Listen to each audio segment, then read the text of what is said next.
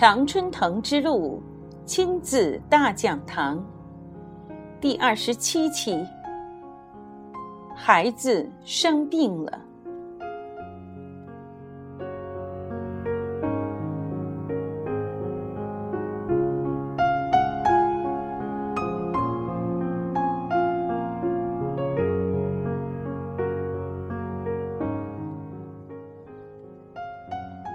我不会在女儿病弱的时候，就对她有特别额外的照顾，因为，假若我因她生病而对她体贴入微，她很可能会对这种照顾产生留恋。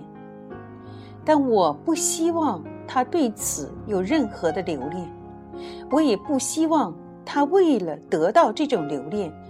而希望自己再病一次，我不会做额外的照顾，我只是做合适的照顾。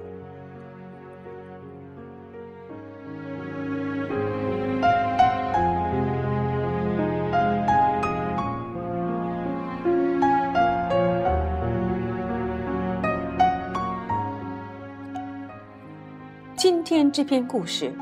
来自于《孩子全错就对了》一书中的第一百四十一页。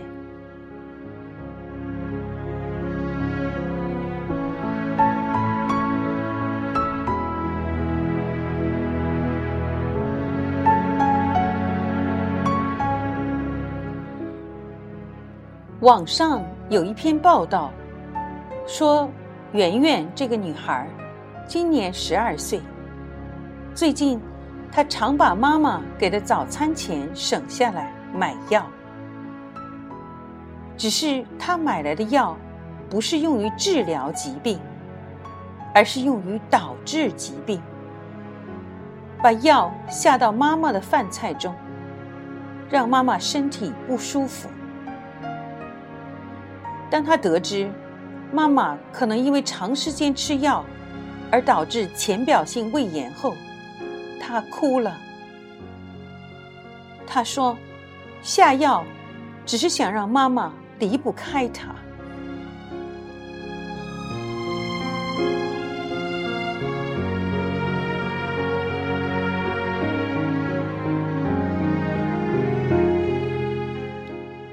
跟贴的人无数，说什么的都有。多数是谴责，也有理解。和同情，我在报道中看到了这段话。好几个月了，妈妈心情一直很差，总说要不是我，就不会和爸爸结婚，现在就不会这么累。妈妈明明很在意我，但是又讨厌看到我。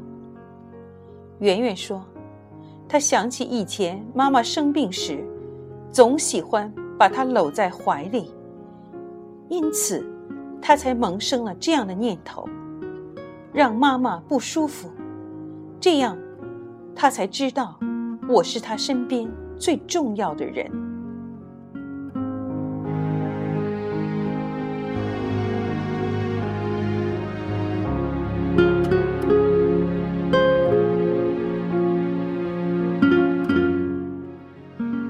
圆圆留恋妈妈生病时对她的依赖，妈妈的依赖让圆圆产生了信心和安全感。如果妈妈能一直都病着，就会一直需要圆圆对她的照顾。圆圆因为这种被需要而感到自身的价值。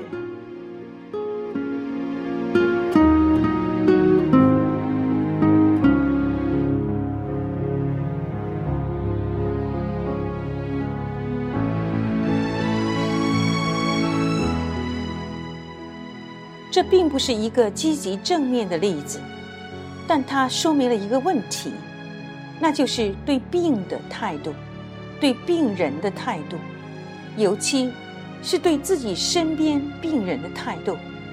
也会影响孩子，甚至影响孩子的一生。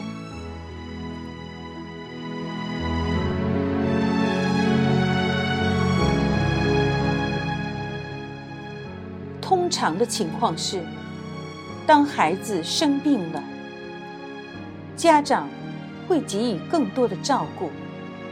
一则，孩子此时比较虚弱；二则，孩子生病时的状态令家长揪心，恨不得自己取而代之。所谓“病急之下乱投医”，这时候能给孩子多少？就给多少，只会多，不会少。家长也没有太多时间来考虑是否合适的问题。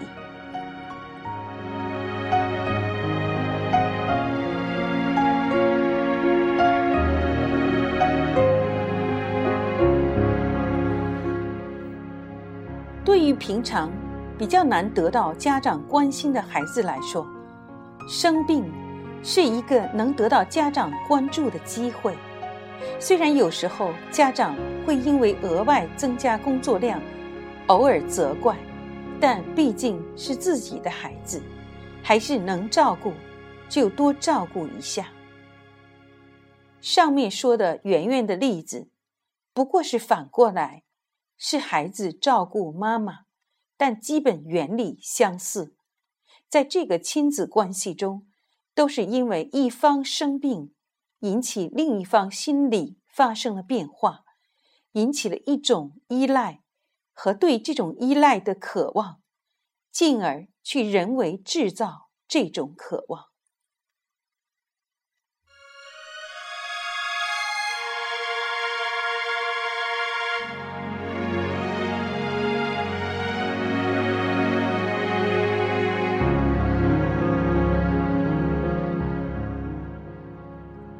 生病是一种自然现象。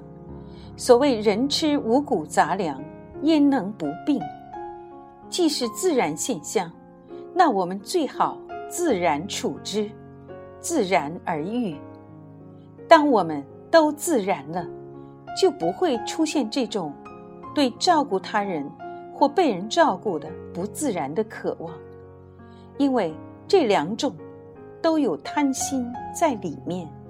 希望有更多的关注和照顾，而这种贪心，并不是拥有者的错，错在给予者先给予了，才会引起他人的贪念。正如圆圆所说，妈妈生病时，总喜欢把她搂在怀里。倘若妈妈平常也能把圆圆搂在怀里，而不是埋怨，要不是你，就不会和你爸爸结婚，现在就不会这么累。这样，圆圆对妈妈依赖他的感觉的留恋，就不会如此明显，也就不会去制造这种感觉了。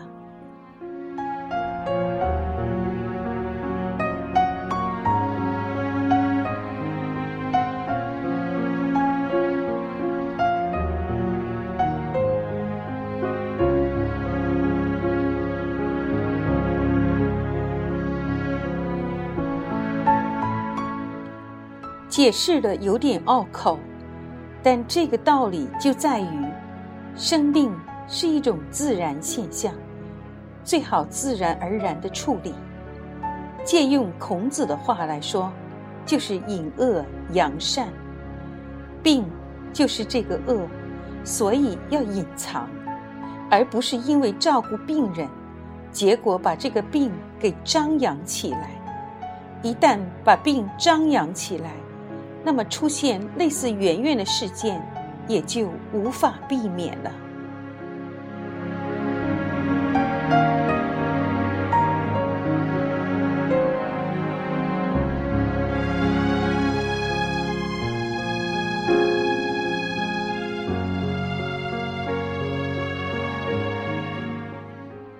在女儿生病的时候，我总是注意自己不要做的过分。以免他留恋生病时被照顾的感觉，因为这是一种自怜的情绪，而且有时会很危险。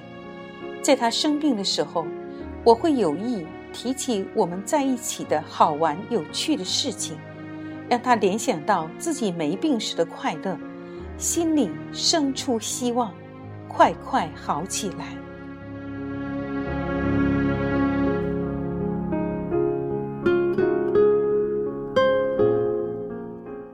正如在片头时我说的那样，我不会在女儿病弱的时候就对她有特别额外的照顾，因为假若我因她生病而对她体贴入微，她很可能会对这种照顾产生留恋。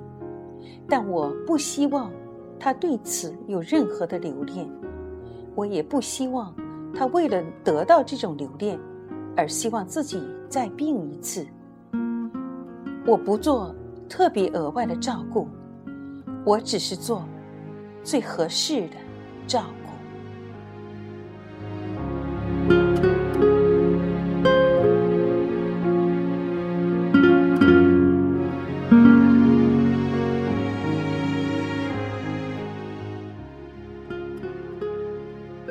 亲爱的听众朋友们。